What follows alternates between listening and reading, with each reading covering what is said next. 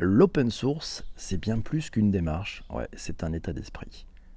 En ces temps de lutte contre le coronavirus, de recherche de solutions pour combattre cette pandémie, le monde de l'open source et ses outils sont une aide précieuse. L'open source au service du mode en confinement, on en parle dans ce nouvel épisode du Digital pour tous et merci à l'ami Patrick, Patrick le Geek, pour m'avoir euh, préparé cette chouette introduction que je vais poser dans ma voix et vous allez avoir le plaisir d'écouter. Nous sommes en novembre 2019, dans la ville de Wuhan, capitale de la province de Hubei en Chine centrale. Une mégalopole chinoise qui grouille comme une fourmilière de jour comme de nuit que rien ne peut arrêter. Enfin, tout au moins, c'est ce que l'on croyait. Ils ne le savent pas encore, mais dans quelques jours, les millions d'habitants de cette province seront confinés chez eux. Ils seront atteints par le plus dangereux virus humain de tous les temps, le coronavirus Covid-19. Malheureusement, nous n'assistons pas à la dernière création hollywoodienne assis tranquillement dans notre fauteuil en mangeant des pop-corn. Non, non, nous sommes face à la plus grande crise sanitaire de tous les temps depuis celle de la grippe espagnole pendant la Première Guerre mondiale. De la Chine, en passant par l'Europe et les États-Unis, le virus se répand. Il contamine des millions de personnes à travers le monde. La science, les technologies, les makers, les inventeurs de tout poil, tous les cerveaux de notre planète se mettent maintenant en ébullition pour trouver des solutions en collectif. L'intelligence artificielle, les algorithmes, les data, les API, tout ce que le monde des technologies peut offrir aujourd'hui est là. Une chaîne, une formidable chaîne de solidarité s'organise et avec elle, le monde de l'open source se met en marche. L'ensemble des acteurs de l'open source apportent aussi leur contribution aux efforts engagés pour répondre à cette crise sanitaire mondiale. À travers le réseau Internet, à la vitesse de la lumière, les datas, le code source se déversent sur le monde pour essayer de prendre de vitesse cette épidémie. Des machines, des codes, des hommes qui reçoivent le code source est interprété, compilé, exécuté et permettra peut-être, nous l'espérons, de sauver des vies, de sauver de nombreuses vies. Merci Patrick pour cette introduction. Quelques exemples. Allez, coronavirus, les ingénieurs ont créé un ventilateur médical open source et facile à fabriquer. On trouve cet article dans 01net.com. Vous aurez bien entendu le lien vers toutes les références citées dans ce podcast, dans les notes d'épisode et surtout sur le digitalpourtous.fr. On apprend dans cet article de 01net que le projet irlandais Open Source Ventilator tente lui aussi de créer un dispositif fondé sur la compression d'un ballon auto-remplisseur à valve unidirectionnelle. Ça s'appelle un BAVU un ballon auto-remplisseur à valve unidirectionnelle. Vous avez appris quelque chose en écoutant ce podcast. Mais le concept paraît bien plus compliqué et moins avancé qu'un autre concept poursuivi par une équipe de Barcelonais. Il y a aussi GitHub, GitHub qui recense des projets open source sur le Covid-19. On trouve cet article sur zdnet.fr. Ça s'appelle l'esprit libre. GitHub qui recense des, projets open source contre le Covid. Une partie des jeux de données, d'ailleurs en open source cités par GitHub, permettent de suivre l'épidémie à l'échelle mondiale, comme dans un tableau dont les données viennent de l'université américaine John Hopkins, le fameux, cette fameuse université John, Johns Hopkins.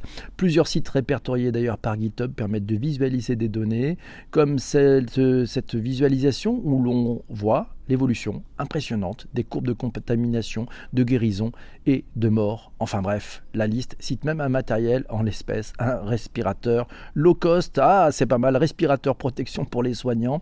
Sachez que l'impression 3D est mobilisée contre le coronavirus. Un article du monde.fr nous apprend qu'à Nantes, le collectif Makers for Life développe actuellement des respirateurs artificiels d'urgence.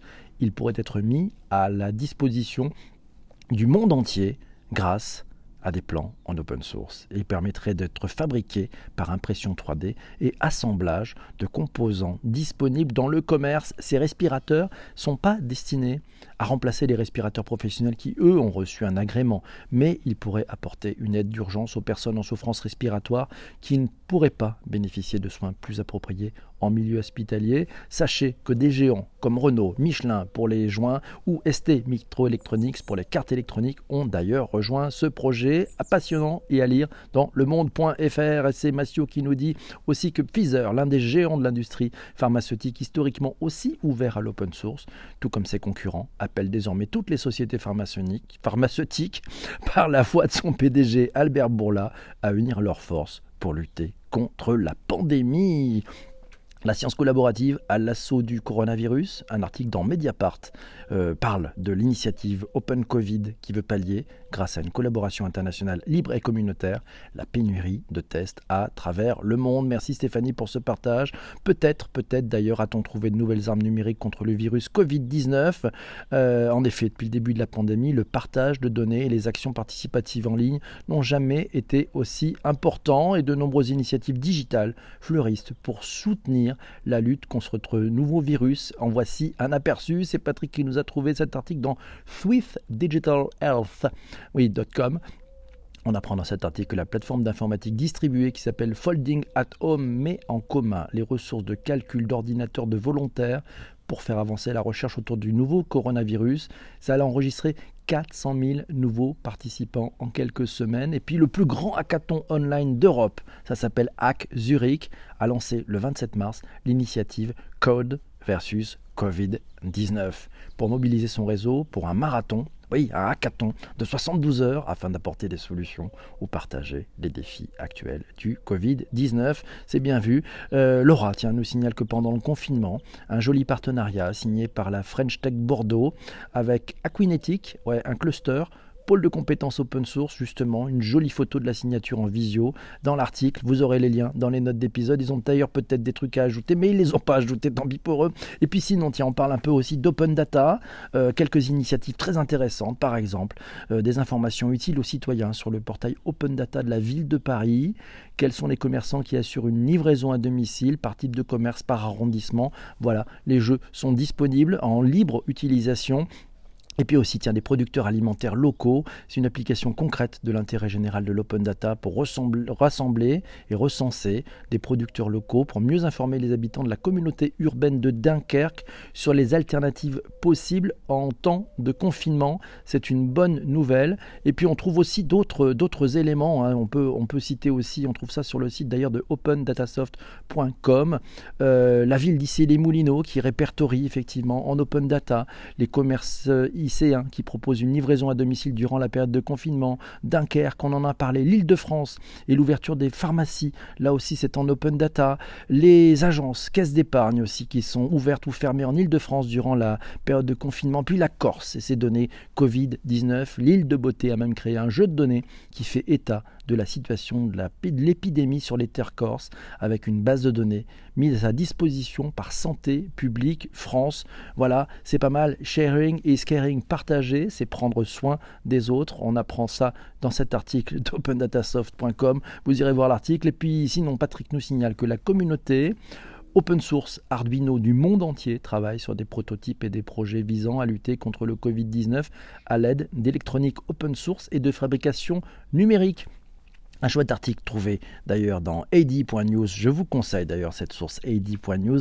Il ne parle que des choses qui vont bien. Et ça, ça fait du bien. Au-delà des actions individuelles, apprend-on dans cet article d'AD, euh, la communauté open source continue de se structurer pour répondre aux besoins matériels de la crise sanitaire.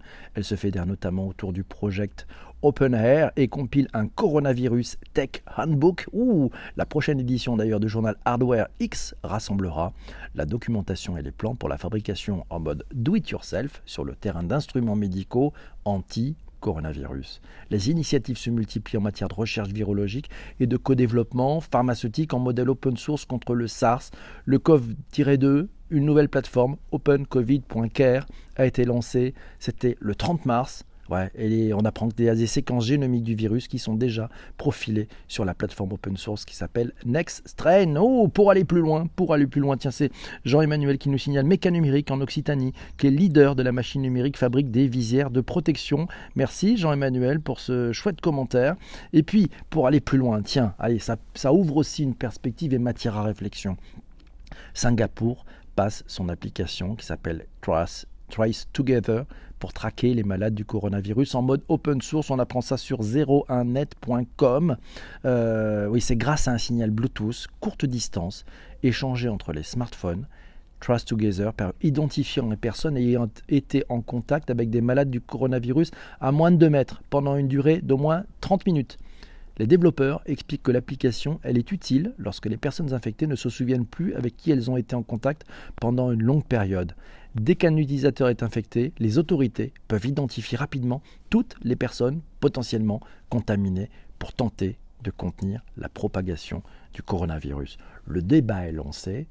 Est-ce que vous pensez qu'il faut que dorénavant, on soit géolocalisé en permanence pour pouvoir, si besoin était, remonter la chaîne euh, des, différentes personnes qu'on a pu rencontrer et qui peut-être nous ont contaminés ou que l'on a contaminés.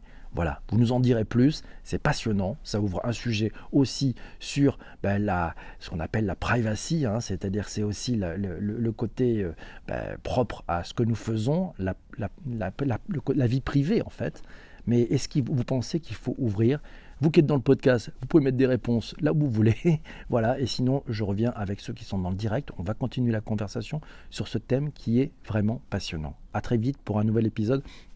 Prochain épisode, on parlera du, sport en mode confinement. Vous allez voir, avec des experts, vous allez apprendre plein de choses. À très très vite. Salut.